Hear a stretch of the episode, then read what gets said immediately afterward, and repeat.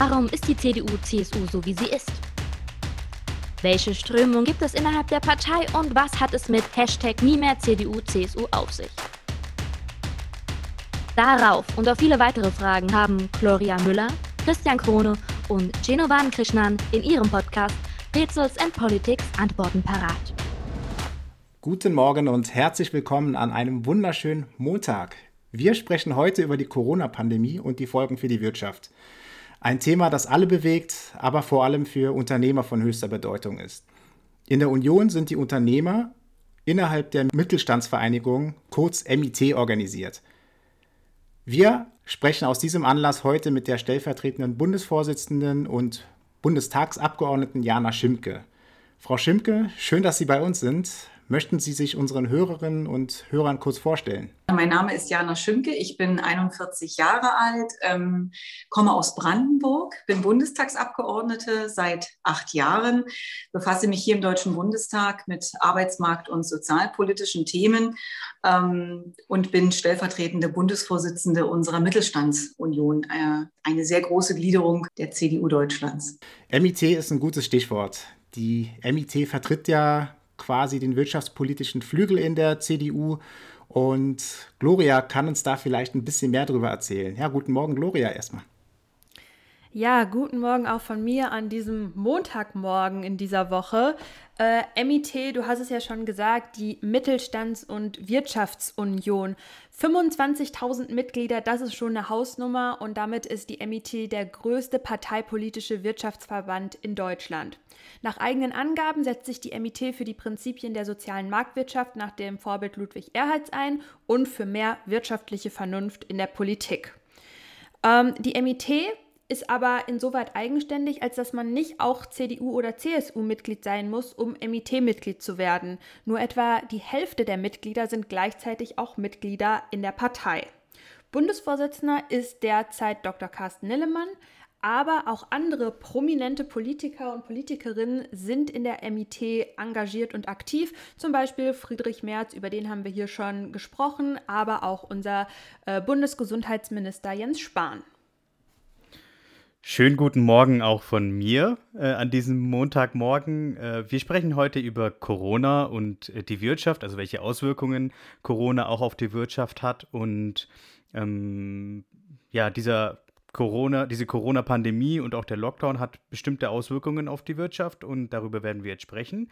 Ähm, es wird beispielsweise ein Rückgang der Wirtschaftsleistung in Deutschland von mindestens 6% erwartet. Hm, das ist auf den Welthandel bezogen minus 15 Prozent. Zum Vergleich dazu, äh, äh, die Weltwirtschaftskrise 2008, 2009 hatte einen Rückgang von 11 Prozent ähm, zu verzeichnen. Das Problem bei Corona ist, äh, die, das ist eine Krise der Realwirtschaft. Das heißt, Unternehmen können weniger produzieren und es wird dadurch gleichzeitig weniger nachgefragt. Und das ist ein sehr, sehr großes Problem für unsere Wirtschaft.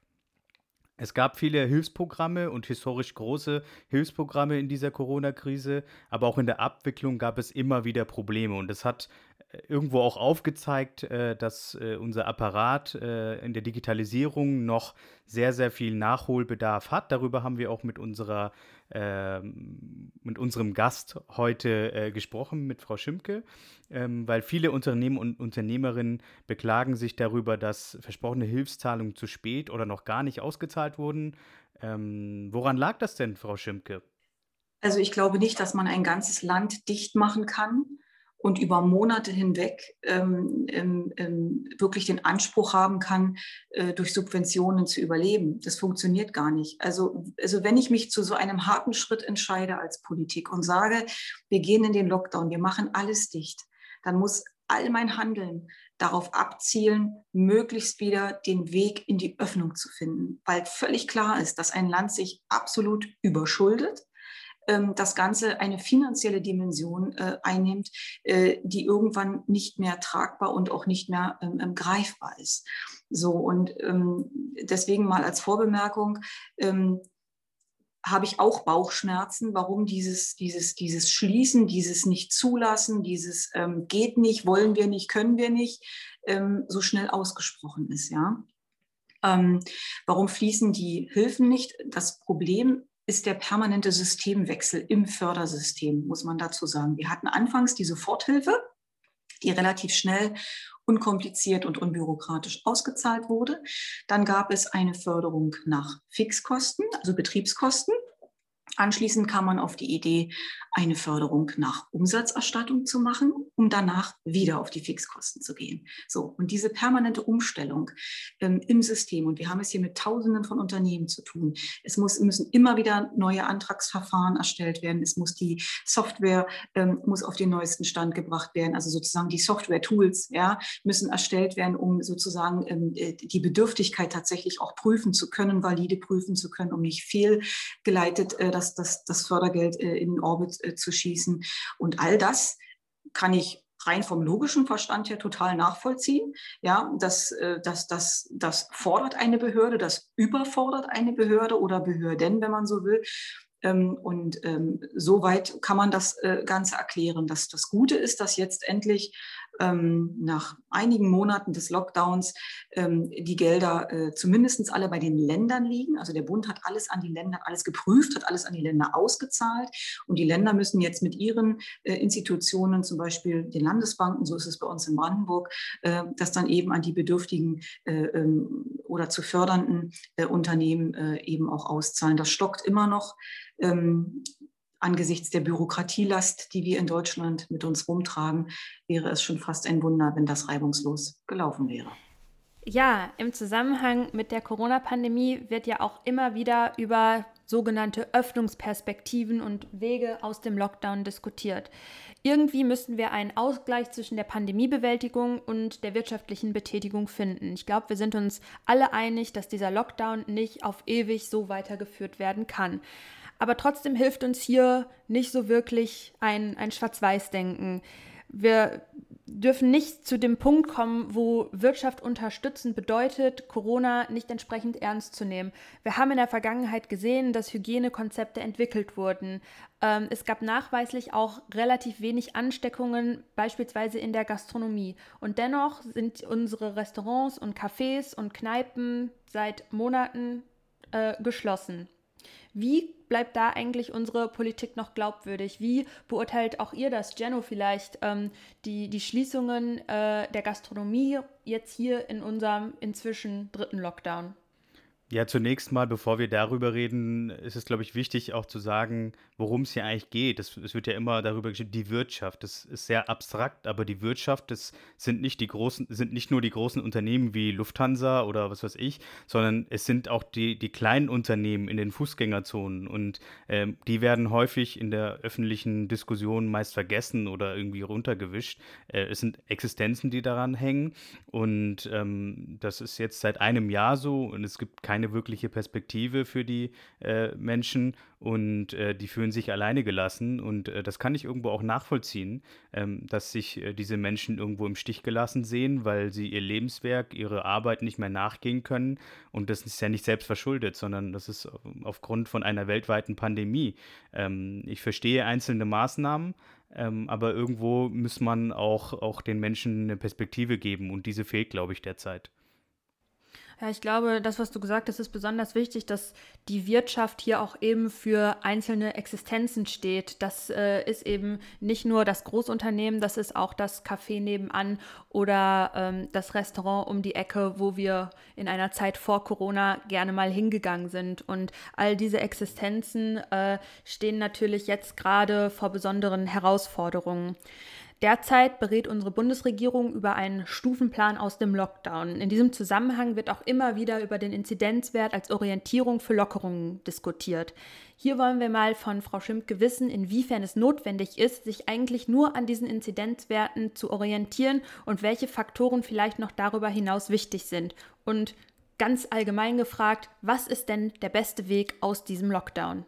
Also auch in der Frage, ähm, wie schlimm Corona ist und welche Werte wir zugrunde liegen, ähm, kann ich eine immer größere Spaltung auch in äh, der gesellschaftlichen Debatte wahrnehmen, leider. Das heißt, ähm, das Handeln der Regierenden entfernt sich immer mehr von dem, was die Menschen verstehen und nachvollziehen können. Und inzwischen sind wir ja alle schon so eine Art Virologe und Epidemiologe geworden, habe ich den Eindruck. Jeder hat eine Meinung, jeder weiß Bescheid. Aber gut, Social Media, das Internet machen es möglich, dass wir uns ähm, über all diese Fragen in der Tat auch selbst informieren können. Und das Expertenwissen ist da zuweilen schon ähm, beeindruckend, was manche Menschen aufbringen können. Aber ich stelle natürlich fest, ähm, als Nicht-Fachfrau in diesem Thema, dass auch Wissenschaft hier sehr unterschiedliche Auffassungen hat. Jede Auffassung hat in gewisser Weise ihre Berechtigung, aber ich habe mal gelernt, dass die Wahrheit immer irgendwo ein Stück weit in der Mitte liegt. Und ähm, insofern finde ich es persönlich befremdlich, ähm, dass Entscheidungsträger sich mit ähm, Wissenschaftlern ähm, auseinandersetzen, die überwiegend ein Meinungsbild abgeben. Das äh, können wir draußen den Menschen so nicht mehr vermitteln, warum wir uns mit bestimmten wissenschaftlichen Meinungen gar nicht befassen, ja, äh, darüber nicht diskutieren ähm, und, und da auch keine Erklärung abgeben. Und deswegen sage ich, halte ich die Orientierung an einem Inzidenzwert ähm, für nicht sachgerecht. Wir wissen heute, dass die Frage, wie, wie, wie, wie, wie weit eine Infektion in diesem Land verbreitet ist, nicht entscheidend ist bei der Frage, wie gehen wir mit Corona um. Entscheidend ist, wie viele Menschen sterben daran. Entscheidend ist, wie sieht die Auslastungssituation in unseren Krankenhäusern aus. Die ist im Moment gut, die ist äh, besser geworden, definitiv. Und deswegen halte ich die Fokussierung auf den Inzidenzwert für falsch. Und es ist natürlich auch ähm, ein Stück weit ähm, eine unglaubliche Enttäuschung auch für die Menschen vor Ort draußen, die wirklich auf Öffnungen, auf, ähm, auf Lockerungen hoffen, auf eine Rückkehr in die Normalität hoffen, ähm, dass man dann einfach mal so ähm, von 50 auf 35 runtergeht und das so ersehnte und erhoffte Ziel auf einmal in eine unabmessbare Ferne gerückt ist. So, wie sieht ein Weg, wie kann ein Weg aus Corona, aus dem Lockdown tatsächlich aussehen? Ähm, da reicht eigentlich der Blick ins Ausland. Da sehen wir das. Ähm, wir brauchen mehr Impfstoff. Ähm, und wir brauchen eine gute Teststrategie in Verbindung mit einer Öffnungsstrategie. Mehr als 50 Wirtschaftsverbände haben dazu dem Bundeswirtschaftsministerium Vorschläge unterbreitet. Das sind alles sehr sachgerechte, sehr kluge Vorschläge. Ähm, damit ähm, befassen sich die Kolleginnen und Kollegen gerade dort. Ähm, die können dann zum Beispiel so aussehen, dass man auch ähm, technologisch unterstützt ähm, diese Schnelltests macht sich mit einer negativen Testung dann eben auch den Zugang äh, äh, zu bestimmten ähm, Möglichkeiten ähm, einräumt, ähm, Besuch von Veranstaltungen oder eben auch äh, einfach nur das, das, das, Einkaufen in den Geschäftsstraßen, wie auch immer. Darüber kann man diskutieren, natürlich alles temporär. Aber das wäre ein Weg und ich vermisse schlichtweg den politischen Willen, solche Dinge möglich und machbar zu machen. Ja, Sie haben es bereits erwähnt, Frau Schimke. Der Bundeswirtschaftsminister Peter Altmaier hat vor ein paar Tagen zum Corona-Wirtschaftsgipfel geladen. Mit dabei waren mehrere Wirtschaftsverbände und äh, ich glaube, dass es ein sehr gutes Zeichen ist, dass Politik und Wirtschaft sich im Zuge dieser Pandemie jetzt endlich mal an einen Tisch gesetzt haben und die verschiedenen Branchenvertreter mal darlegen konnten, inwiefern die Pandemie-Maßnahmen der letzten Monate, beziehungsweise man muss ja auch sagen, des vergangenen Jahres inzwischen sich auf die Wirtschaft ausgewirkt haben. Denn ja, man kann immer sagen, die Wirtschaft ist ein großes Konstrukt, das nur aufs Geldverdienen aus ist, aber es hängt ja viel, viel mehr dran. Es hängen Arbeitsplätze dran, es hängen auch Existenzen dran weil die Wirtschaft eben nicht äh, nur aus Konzernen oder mittelständischen Unternehmen besteht, sondern eben auch aus sehr, sehr vielen kleinen Unternehmen, aus Einzelhändlern. Und ähm, die haben eben nicht die Möglichkeit, allzu große Reserven zu aufzusammeln. Und denen muss geholfen werden, wenn es schon heißt, dass die Städte dicht gemacht werden, dass die Betriebe eben nicht mehr ihren Geschäftsfeldern nachgehen können. Und wenn das der Fall ist, dann haben auf jeden Fall, denke ich, alle oder fast alle zumindest großes Verständnis dafür. Ja, es geht um die Bewältigung einer Pandemie und der Großteil der Menschen und der Unternehmerinnen und Unternehmer hat den Ernst der Lage ja schon erkannt. Aber wenn es um einen so großen Einschnitt geht, dann muss die Politik auch ganz unkompliziert helfen können und ihm nicht die Leute darauf warten lassen, dass sie eben Ausfälle kompensiert bekommen oder beziehungsweise das wird versprochen und dann müssen die monatelang warten, bis die Zahlungen dann tatsächlich auch eintreffen. Ja, die Rechnungen müssen dennoch bezahlt werden, die Mieten für die Läden, Fixkosten. Ja, das alles bleibt ja nicht stehen, sondern das muss ja trotzdem gezahlt werden, aber ja, wie wenn keine Einnahmen reinkommen. Die Corona-Krise hat ja gezeigt, äh, dass es eine historische Pandemie ist, eine Einzelsituation. Ähm, Jens Spahn hat es im vergangenen Jahr bereits äh, irgendwo gesagt, ähm, dass wir uns nach dieser Krise vieles verzeihen müssen. Ähm, Politiker sind auch nur Menschen, sie machen Fehler. Es wurden einige Fehler auch gemacht. Die Frage ist halt, wie geht man damit um und was lernt man aus diesen Fehlern? Und ähm, da bin ich halt gespannt, ob man die richtigen Schlüsse ähm, aus dieser Pandemie zieht, also beispielsweise jetzt auch aus den ähm, Hilfszahlungen bei der, bei der Beantragung und so weiter, gab es ja enorme Probleme und bei der Auszahlung auch. Und äh, ja, Peter Altmaier hat sich entschuldigt, aber viele Unternehmer ähm, und Unternehmerinnen äh, sind vermutlich äh, nach dieser Corona-Pandemie arbeitslos. Und ähm, da ist halt die Frage, welche Schlüsse zieht man? Wie schafft man es wieder, die Wirtschaft ähm, anzukurbeln? Wie schafft, das, wie schafft man es, ähm, ja, ähm, diesen Menschen wieder eine Perspektive zu geben? Und wie schafft man es, diesen großen Staatsapparat schlanker zu machen, vielleicht auch zu digitalisieren? Ähm, also so ein Digitalisierungsschub ist, denke ich, zwingend notwendig für unsere Behörden, ähm, um einfach ja, Prozesse zu beschleunigen. Also es kann meines Erachtens auch nicht sein, dass wir äh, zwölf Monate nach der Pandemie immer noch äh, lesen müssen, dass die Gesundheitsämter sich äh, Sachen hin und her faxen und keine einheitliche Software haben. Ich denke, das ist ein großes Problem. Ähm, ein anderer Punkt ist, ähm, das sind Kosten, die entstanden sind, die müssen irgendwann mal bezahlt werden. Äh, künftige Generationen müssen das, denke ich, auch übernehmen.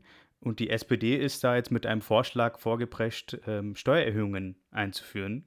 Und ähm, Frau Schimke hat uns jetzt äh, dazu gesagt, was sie dazu denkt. Also ich glaube, unserem Koalitionspartner äh, der SPD ist der politische Kompass vollends abhanden gekommen. Äh, wir wissen natürlich alle, dass die Corona-Krise oder die Schulden, die wir jetzt hier aufgenommen haben, dass die irgendwie auch mal bezahlt werden müssen. Das ist doch völlig klar.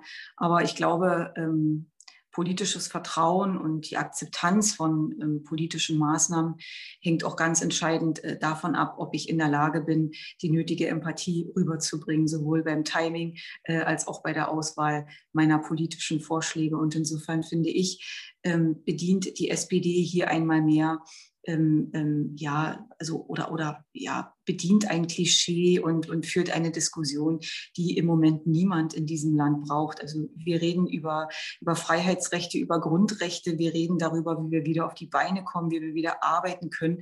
Und denen fällt nichts anderes ein, als darüber zu sprechen, wie wir den Neid in diesem Land weiter schüren können und wen wir noch mehr aus der Tasche ziehen können. Und ähm, das ist nicht meine Art von Politik. Ja, die Regierung erwartet äh, von der Bevölkerung oder mahnt ja auch immer regelmäßig die Bevölkerung, sich an Regeln zu halten, sich zurückzuhalten und durchzuhalten, also sehr viele Durchhalteparolen. Ähm, andererseits äh, ist es so, dass beispielsweise Gesundheitsämter immer noch keine einheitliche Software haben. Es wird noch gefaxt, es wird, es wird noch teilweise händisch äh, ja, Sachen aufgeschrieben.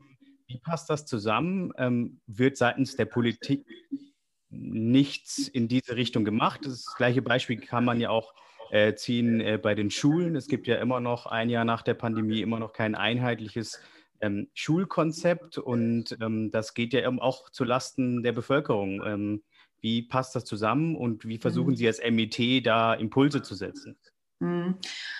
Also ähm, Corona hat uns wirklich auf eine sehr brutale Art und Weise gezeigt, wie gut wir tatsächlich sind. Und ich glaube, wir haben alle feststellen müssen, dass wir ähm, im, im, Krisenmanagement ja, ähm, wirklich ganz, ganz äh, viel Aufholbedarf haben. Ich finde es ähm, unfair, dass äh, Manöverkritik ähm, sich nahezu ausschließlich ähm, an einzelne Mitglieder der Bundesregierung ähm, orientieren, weil jeder, der das System halbwegs versteht, weiß, ähm, dass die Verantwortung hier nicht nur bei einem Minister oder so liegt, sondern letztendlich ist unsere Bundesrepublik ein System, in dem es unglaublich viele Rädchen gibt. Große Räder, mittelgroße Räder, kleine Räder. Und jeder trägt seinen Teil dazu bei. So, und das sind alle Ebenen. Das ist der Bund, das sind die Länder, das sind die Landkreise und das sind die Kommunen. Ich erlebe es beispielsweise gerade in meiner Heimatregion, ähm, dass eine Regel in der Corona-Verordnung derart strikt ausgelegt wird,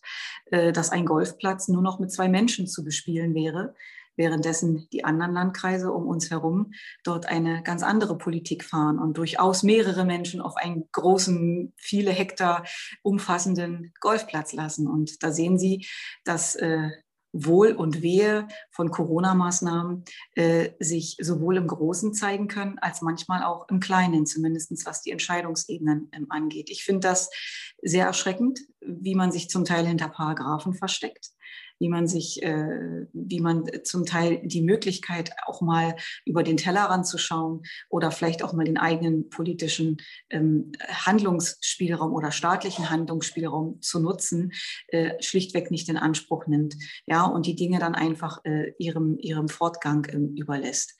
Ähm, was tun wir? Wir können natürlich ähm, von Seiten ähm, der MIT, wir sind eine Gliederung ähm, der CDU, äh, wir sind ja nicht die Bundesregierung, wir können natürlich immer wieder die Dinge, die wir vor Ort feststellen, äh, die wir wahrnehmen, kommunizieren. Und wir müssen das hier auch äh, wirklich auch nach Berlin in den Bundestag, auch in die Bundesregierung tragen. Denn mein Eindruck ist manchmal auch, dass die Lebenswirklichkeit dort eine andere ist als bei den Menschen vor Ort. Und äh, deswegen sehe ich uns da schon so ein Stück weit auch als, als Basisbewegung, äh, wo auch viel Sachverstand da ist, vor allen Dingen auch gesunder Menschenverstand und wir uns da auch viele Gedanken machen. Also wir befassen uns sehr stark mit dem Thema Öffnungsperspektive. Ja, wie kann man, ähm, wie kann man wieder öffnen? Aber ich will das einfach mal ganz kurz zusammenfassen. Wir haben ja kein Erkenntnisproblem. Ja, wir haben viele kluge Menschen in diesem Land. Und äh, es gibt viele Menschen, die äh, uns sagen können, wie man bei diesem oder jenem Problem handeln kann, wie man besser wird. Woran es fehlt, ist der politische Wille. Es fehlt der politische Wille zu sagen, so machen wir es jetzt, so setzen wir es jetzt durch, und zwar jeder auf seiner Ebene. Sie haben ja als eine von acht Unionspolitikern gegen das Bevölkerungsschutzgesetz gestimmt. Sie haben dazu gesagt, dass das Gesetz Ihrer Meinung nach an der Verhältnismäßigkeit mangele. Wie sehen für Sie konkret verhältnismäßige Maßnahmen aus? Maßnahmen sind immer dann verhältnismäßig, wenn in der Gesellschaft nichts aus den Fugen gerät. Ja, also wenn sich alles im Gleichgewicht ähm, befindet.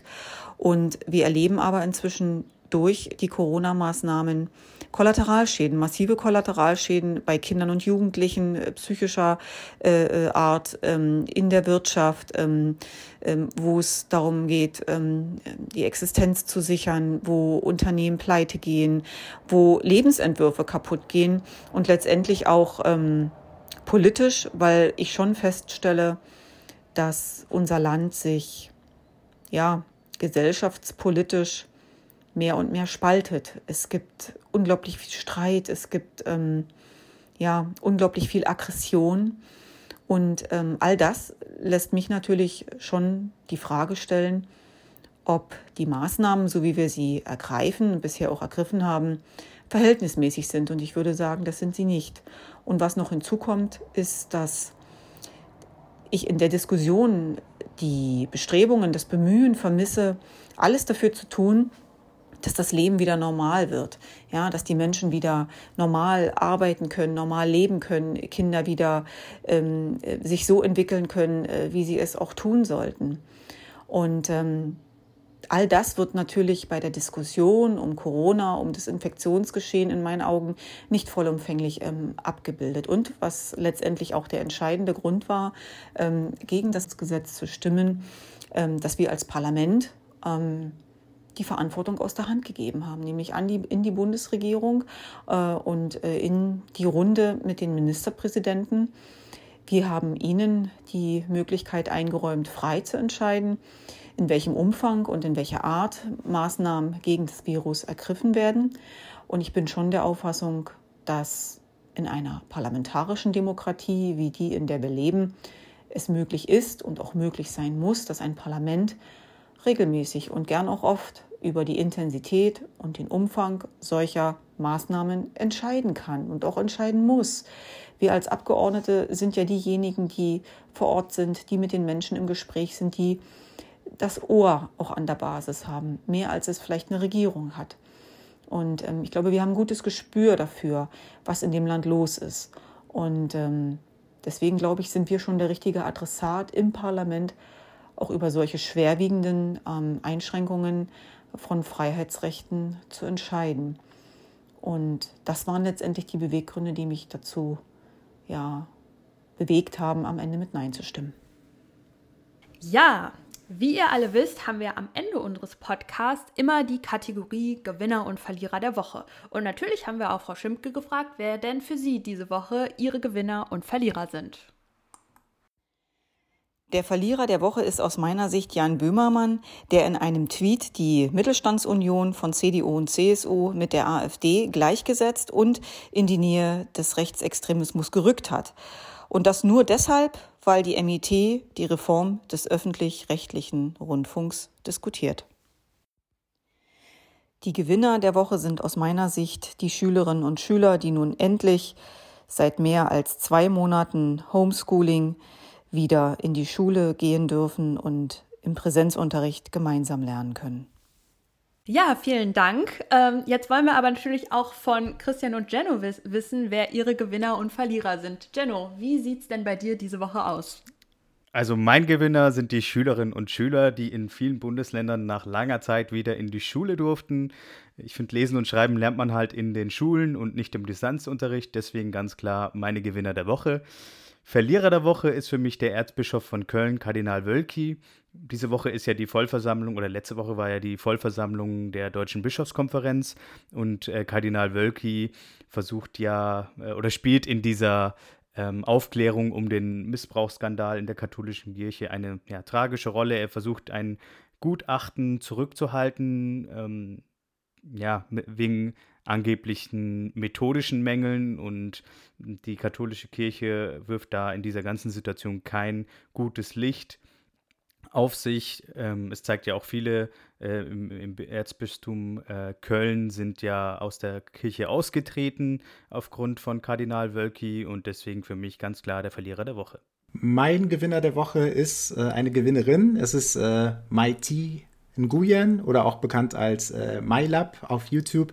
Ähm, sie hat in den vergangenen Wochen und Monaten ja zahlreiche Auszeichnungen für ihre hervorragende Aufklärungsarbeit ähm, und ihre Pionierarbeit in der, im Bereich der Wissenschaftskommunikation ähm, erhalten und sie wechselt nun, äh, wie letzte Woche bekannt gegeben wurde, zum ZDF und ich finde es sehr, sehr schön, dass ihre Arbeit eben auch belohnt wird und Daher ist sie meine Gewinnerin der Woche. Mein Verlierer der Woche sind ja bedauerlich, bedauerlicherweise die Unternehmen im Einzelhandel. Die wissen immer noch nicht, wie es für sie weitergeht. Ähm, wir haben es ja heute in der Folge auch schon thematisiert und äh, können nur die Daumen drücken, dass es da bald ähm, ja, konkrete Öffnungsperspektiven auch wieder geben wird.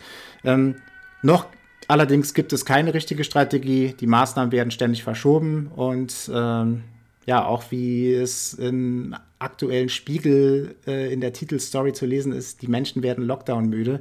Und ähm, ja, die Schäden werden wir jetzt in, der, in den kommenden Monaten, glaube ich, noch, äh, noch ganz stark realisieren. Ja, mein Gewinner der Woche ist passend zur Folge die MIT. Die MIT kam äh, diese Woche mit einem Vorschlag um die Ecke, ARD und ZDF zusammenzulegen. Ich bin mir nicht sicher, ob das die nötige Reform ist, aber ich glaube, es ist immer wichtig, gute Vorschläge, sachliche Vorschläge in eine Debatte zu bringen und äh, diese dann zu diskutieren. Was dann am Ende dabei rauskommt, wird man sehen. Aber ich glaube, die Reaktionen haben ja auch gezeigt, dass die MIT mit ihrem Vorschlag einen Nerv getroffen hat und äh, ich glaube, wir zumindest sind uns einig, dass der öffentlich-rechtliche Rundfunk in irgendeiner Form reformiert werden muss. Passend dazu ist mein Verlierer der Woche Jan Böhmermann. Der hat ja aufgrund dieses Vorschlages die MIT direkt mal mit der AfD auf eine Stufe gestellt und hat einen Zusammenschluss von MIT und AfD ins Spiel gebracht, was natürlich auf so vielen Ebenen Quatsch ist. Manchmal bin ich echt froh, dass Jan Böhmermann mich auf Twitter blockiert hat, dass ich viele seiner Tweets gar nicht erst sehe. Aber ja, das ist dann doch zu mir durchgedrungen und da kann man wirklich nur den Kopf schütteln. Ich habe aber noch einen zweiten Verlierer. Das ist gar nicht so politisch, aber das hat mich dann doch ein bisschen naja, ich weiß ja nicht. Ich bin ein großer Fan der Olympischen Spiele und deswegen ist auch mein zweiter Verlierer der Woche das IOC. Das IOC, das Internationale Olympische Komitee, führt nämlich jetzt exklusive Verhandlungen mit Brisbane in Australien für die Olympischen Spiele 2032. Die Rhein-Ruhr-Region überlegt ja aber immer noch, eine Bewerbung für diese Spiele einzureichen. Und ich glaube, es ist nicht unbedingt ein gutes Zeichen, gerade jetzt schon mit, der, mit dem Argument, Brisbane sei ein guter Kandidat in unsicheren Zeiten, sich festzulegen. Und ich glaube, NRW, die Rhein-Ruhr-Region, kann auch Olympische Spiele ähm, veranstalten und ich hoffe, dass wir uns dann noch bewerben und hoffentlich auch bald hier mal Olympische Spiele miterleben wollen. Und deswegen ist IOC für mich ein Verlierer, da die sich so schnell auf Brisbane eingeschossen haben, obwohl es doch hier in der Rhein-Ruhr-Region so schön sein könnte. Ja, das war's dann auch schon wieder für diese Woche. Ähm, schreibt uns gerne euer Feedback was denkt ihr über die Corona-Politik der Bundesregierung und äh, welche Auswirkungen hat das auf die Wirtschaft? Ähm, folgt gerne unseren Kanälen, wenn ihr es noch nicht tut. Äh, liked, kommentiert und ihr könnt uns übrigens auch ähm, seit neuestem per PayPal unterstützen. Den Link findet ihr in der Beschreibung. Das war's dann für heute bei Pretzels and Politics und wir wünschen euch noch eine schöne Woche. Bis dann. Ciao.